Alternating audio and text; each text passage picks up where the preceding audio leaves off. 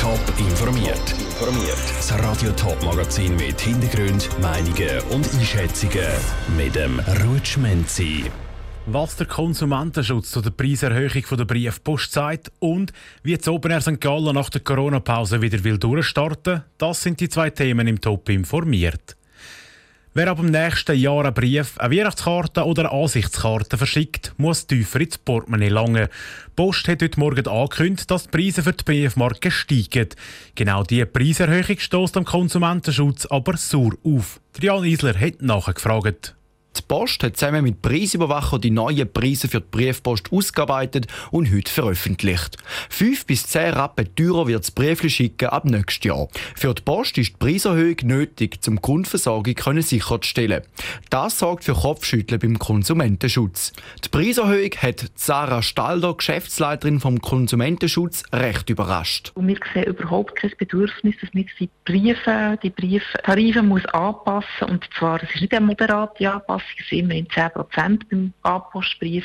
Und das in der Situation, die Post ist schon jetzt europaweit, ja weltweit bei den höchsten, bei diesen Brieftarifen für Einzelkunden. Bei den Brieftarifen sagt die Schweiz wirklich bei den höchsten. Laut internationalem Postindex aus dem Jahr 2019 hat die Schweiz aber den besten Postdienst vor Holland, Deutschland oder den Japanern. Der Postchef Roberto Cirillo rechtfertigt die Preiserhöhung damit, dass Zusteller ja immer mehr Haushalte bedienen müssen, aber immer weniger Briefe verschickt werden.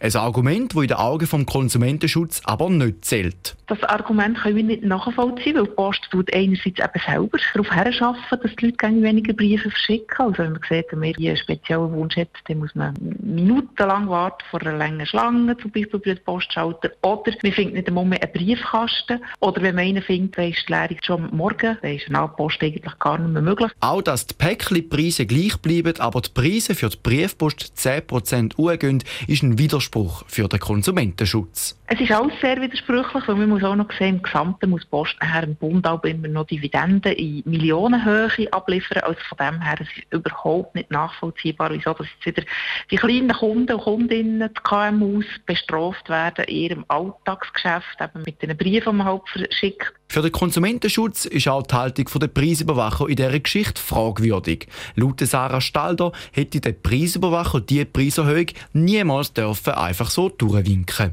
Trian Isler hat berichtet. Letztes Jahr hat die Post rund 1,7 Milliarden Briefe zugestellt.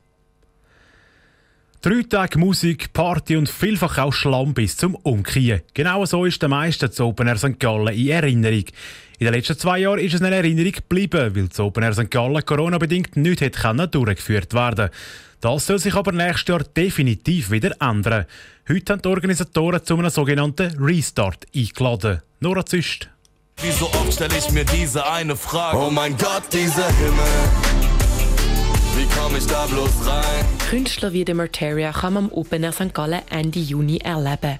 Seit heute ist das Line-Up bekannt. Die Organisatoren freuen sich darauf, nach drei Jahren endlich wieder ein Festival durchzuführen. Die unsichere Zeit sei eine Herausforderung für das ganze Team, sagt der Festivaldirektor Christoph Huber. Ich glaube, wir haben immer wieder positiv denken. Es hat immer Rückschlag gegeben. Wir haben immer das Gefühl, jetzt kommt es wieder gut und dann ist es nicht gut gekommen.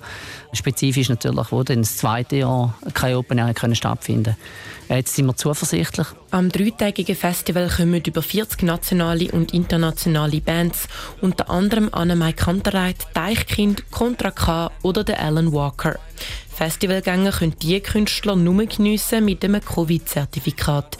Für den Christoph Huber ist das aber keine Lösung für immer. Wichtig wird sein, dass in Zukunft sagen wir mal, der Impfgrad sich wird erhöhen und dass wir zurück zur Normalität kommen. Für uns ist GGG nicht ein dauerhafter Zustand hoffentlich, sondern wir können vielleicht auch ohne die Kontrolle dann wieder können Events und unser gesellschaftliches Leben haben. Was auch in Zukunft wird bestehen bleiben, ist der Einsatz vom Festival gegen den Klimawandel. Wie schon beim letzten Mal haben sich da die Organisatoren Massnahmen überlegt. Wir sind seit dem letzten Festival klimaneutral, das heisst, die Restemissionen werden kompensiert für unser Projekt. Das Jahr ist ein, ein Klimabeitrag auf dem Ticket für drei Franken. Das wird investiert dort drin eigentlich. Das sind regionale Projekte am Bodensee, es gibt Projekte im Ausland, aber auch auf dem Gelände haben wir immer wieder natürlich Massnahmen ergriffen. Auch auf dem Festivalgelände ist vieles neu. Es gibt zum Beispiel eine zusätzliche Bühne, wo nur Newcomer auftreten, eine Daydance-Bühne und einen Aldi-Festival-Shop. Wie komme ich da bloß rein? Der Beitrag von der Nora Züst. Das Open Air St. Gallen ist vom 30. Juni bis zum 3. Juli 2022 im Sitter-Doppel. Tickets gibt es aber schon jetzt im Vorverkauf. Top informiert, auch als Podcast. Mehr Informationen gibt es auf toponline.ch.